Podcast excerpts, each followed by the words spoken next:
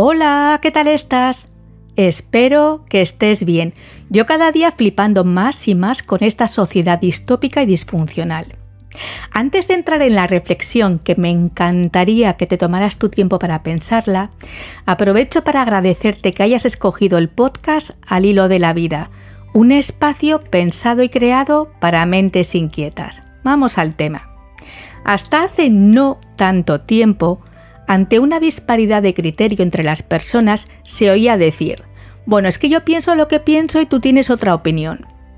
No pasaba nada, salvo la efervescencia del momento, y el tema no iba más, sobre todo cuando se llegaba a un callejón sin salida y sin visos de acuerdo. Hasta aquí todo dentro de la normalidad de entonces. Y bien, ¿qué pasa ahora?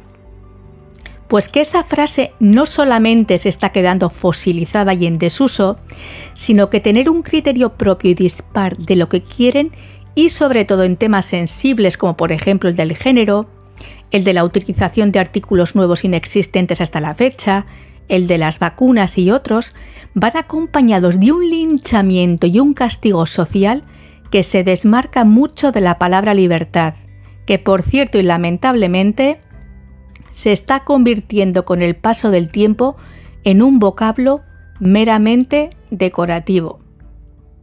La cuestión es que el verbo pensar tiene un estrés increíble porque le estamos mareando.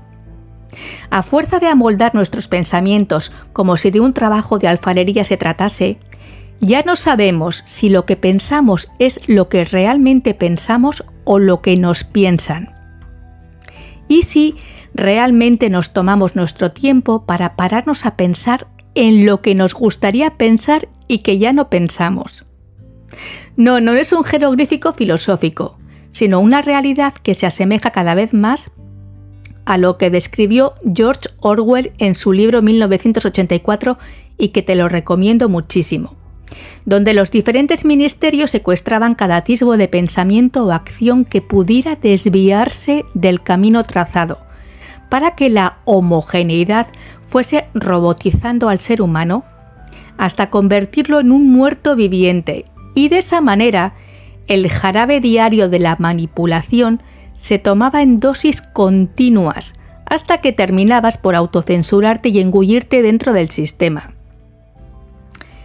Estamos ya en un pasto en el que nos ordeñan y no ordenan los pensamientos. Y donde si alguien osa salirse de la ideología industrial estipulada y se le ocurre el gravísimo agravio de querer opinar algo diferente, entra en un proceso de demonización patético, hostil, feroz, esperpéntico, abusivo, cruel y podría seguir así un buen rato me gustaría dejarte estas preguntas. ¿Dónde está la soberanía y la autodeterminación del individuo?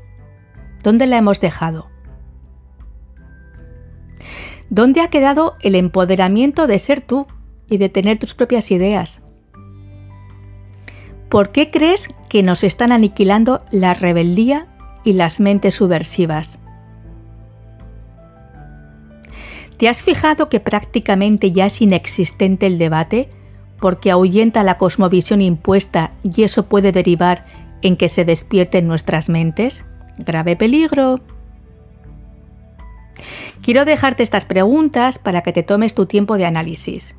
El tema reviste una gravedad y una seriedad que no debe dejarnos indiferentes. Te ha acompañado un día más Marta Llora. Muchas gracias por regalarme un ratito de tu tiempo.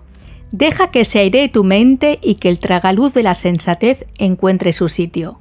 Cuídate mucho, mucho y feliz fin de semana. Hasta pronto.